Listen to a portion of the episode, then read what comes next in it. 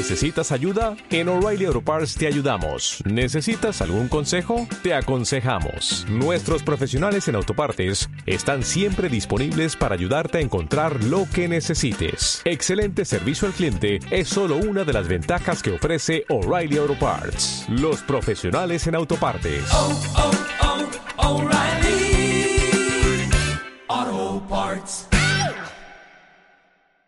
Bienvenidos a Quantum Babylon, inducido con vosotros, amable Gago. En el programa de hoy hablaremos de Breaking Bad. Breaking Bad es una serie creada por Vince Gilligan y ha sido llevada a la televisión en el año 2008. Como actores están Dean Morris, Jonathan Banks, Robert John, Bob, Aaron Paul y Brian Preston. La serie nació sin demasiadas expectativas, aunque con grandes bazas para ser un gran reclamo seguro. El público se asomó por esa puerta con cierta timidez a ver la cosa nueva que nos proponían. Y al llegar al séptimo capítulo y enterarte que no había más, en fin, todos queríamos más. Se hacía poco lo que nos mostraban. Y no vamos a negar que tanto las cadenas, como los productores, como los guionistas, como los actores, como todos lo sabían, todos, de tal forma que nos dieron más. Y para darnos más, lo primero que hicieron fue que nos regalaron más episodios por temporada. De tal forma que durante cuatro temporadas aumentaron hasta 13 episodios y en la quinta temporada llegaron a hacernos 16 capítulos. Aún así, para aquellos fans que querían más, en el año 2019 se hizo, la- se hizo una película que continúa la historia, pero siendo realistas, no aporta mucho más a esto. Vale, también hay que decir que hay un spin-off del año 2015 titulado Better Call Saul, el cual tiene un éxito bastante moderado.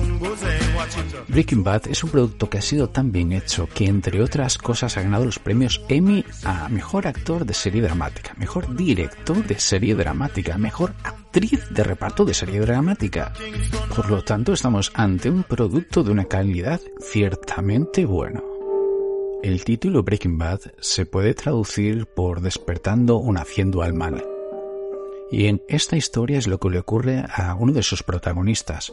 Poco a poco se abre camino por una senda que lo lleva a despertar su lado más malo y oscuro, aunque en el fondo quizás tiene un corazón muy bueno. El argumento es muy simple. Un hombre que es profesor de química en un instituto se da cuenta de que va a morir de cáncer. Se da cuenta que ha vivido toda su vida cobrando siempre un salario que no le daba para ahorrar demasiado. Y se da cuenta que tiene un hijo, lisiado de las piernas, y una mujer que va a dar a luz un nuevo bebé, y el mundo se le cae. En su situación solo ve una salida, y ya que él es químico y conoce de química, puede hacer droga, y lo suficiente droga como para vender un poco y dar de comer a sus hijos por muchos años, sin que pasen necesidad una vez después de su muerte. Pero claro, él sabe mucho de química, pero no sabe nada de cómo va este mercado, por lo cual se busca un socio y a partir de ahí, bueno, la serie desmadra. Y no solo desmadra por la relación extraña que tiene este dúo, no. Lo porque poco a poco te van contando cómo es el mundo de la droga, cómo consigue sustancias, de qué forma se mueve el mercado y lo más importante, los peligros de meterse con quien no debes. Y por si esto fuese poco, hay que pensar que en todas estas situaciones se nos presentan desde una perspectiva de unas personas con poco o nulo conocimiento del mercado de las drogas, basando sus acciones muchas veces. No se sabe muy bien si entre el miedo o la estupidez. Lo divertido es que aunque te cuenta cosas muy serias, lo hace desde un punto de vista de mucho humor y acertado. De manera que muchas situaciones que se nos plantean son mucho más visibles.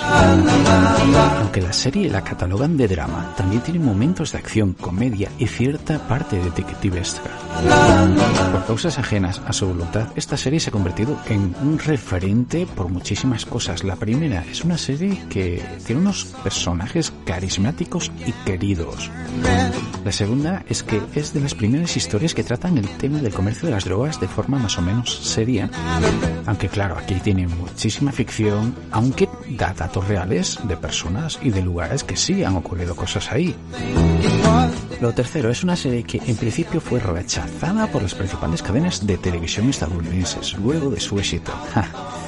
Se abrió la verdad y no era tan mal hablar de estos temas, por lo cual surgieron otras series como podría ser Narcos, aunque también es cierto que viene por Netflix.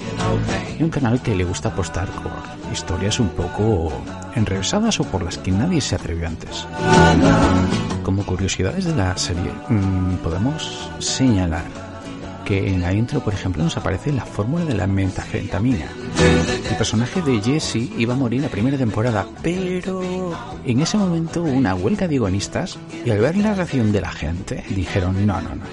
Jesse tiene que permanecer porque hace un dúo tremendo y no nos lo queremos cargar. Un día hacía un papel en la serie de prostituta y estaba tan metida en el papel que un despistado fue a pedirle algún servicio cuando ya habían acabado de rodar. Esta serie plantea bastantes temas controversiales. ¿Un sistema de sanidad malo hace que la gente se vuelva mala o solo busca una salida para esos problemas? ¿La gente muchas veces se vuelve mala de verdad o en verdad son gente buena que no tiene opciones? Cuando vemos el futuro de nuestros seres queridos en peligro, ¿cuál es la mejor salida? Porque muchas veces da más ganancia a los negocios turbios a los negocios ilegales. ¿Hasta qué punto se puede engañar a los servicios de inteligencia? O visto de otra forma, los servicios de inteligencia nos dejan operar libremente por algún motivo. ¿Cómo es de sencillo crear un laboratorio para procesar drogas? ¿Y cómo es de complicado encontrar los materiales para hacerlo? Ya poniéndonos un poco más metafísicos, no sé si la palabra, porque el ser humano busca y desea tomar este tipo de sustancias. Una persona que, mm, digamos que hace el mal, comienza un camino sin retorno. Para él aún puede haber retención. Si te vas a morir, ¿es mejor morir dejando una gran riqueza? ¿O es mejor morir sin meterse en unos problemas enormes? El impacto de esta serie fue muy grande, e influyó a ciertas personas a que se animasen a tomar como ejemplo a los protagonistas. El mal ejemplo, claro está, de tal forma que hubo gente que se le dio por cocinar su propia receta. Por ejemplo, Bill Duncan era un profesor de química del estado de Texas, el, el cual, bueno, se le dio por cocinar y vender esta metanfetamina en su instituto. Otra persona que se llama Ariana Krusty era profesora de matemáticas y también, bueno, tenía un laboratorio en casa y, bueno, cocinaba.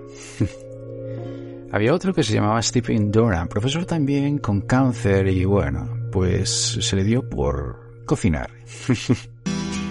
Aunque el caso más curioso es el del año 2008, un hombre que fue bastante buscado en Alabama llamado Walter White, sí, como el protagonista, y no era profesor, y no tenía cáncer ni tenía nada, solo coincidía el nombre con el de protagonista de la serie. Y bueno, este tipo consideró que con tener solo un nombre era suficiente como para encarnar al protagonista más querido de estos años. Consecuentemente, esta gente ha sido encontrada por la policía y procesada y todo esto. Hay que mencionar, por otro lado, que los responsables de la serie estaban, según ellos dices, concienciados de que el objetivo no era promocionar el consumo de la droga, y menos de decir cómo se fabricaba.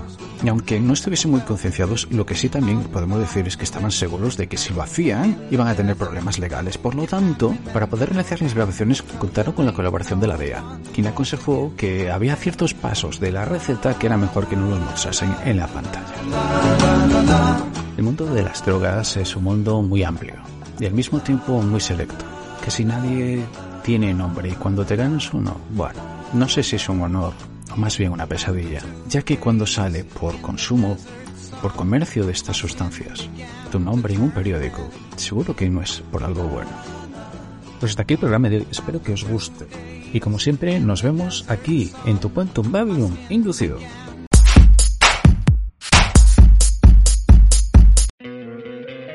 ¿No te encantaría tener 100 dólares extra en tu bolsillo? Haz que un experto bilingüe de TurboTax declare tus impuestos para el 31 de marzo y obtén 100 dólares de vuelta al instante. Porque no importa cuáles hayan sido tus logros del año pasado, TurboTax hace que cuenten. Obtén 100 dólares de vuelta y tus impuestos con 100% de precisión. Solo con Intuit TurboTax. Debes declarar para el 31 de marzo. Crédito solo aplicable al costo de la presentación federal con TurboTax Full Service. Oferta sujeta a cambios o cancelación en cualquier momento.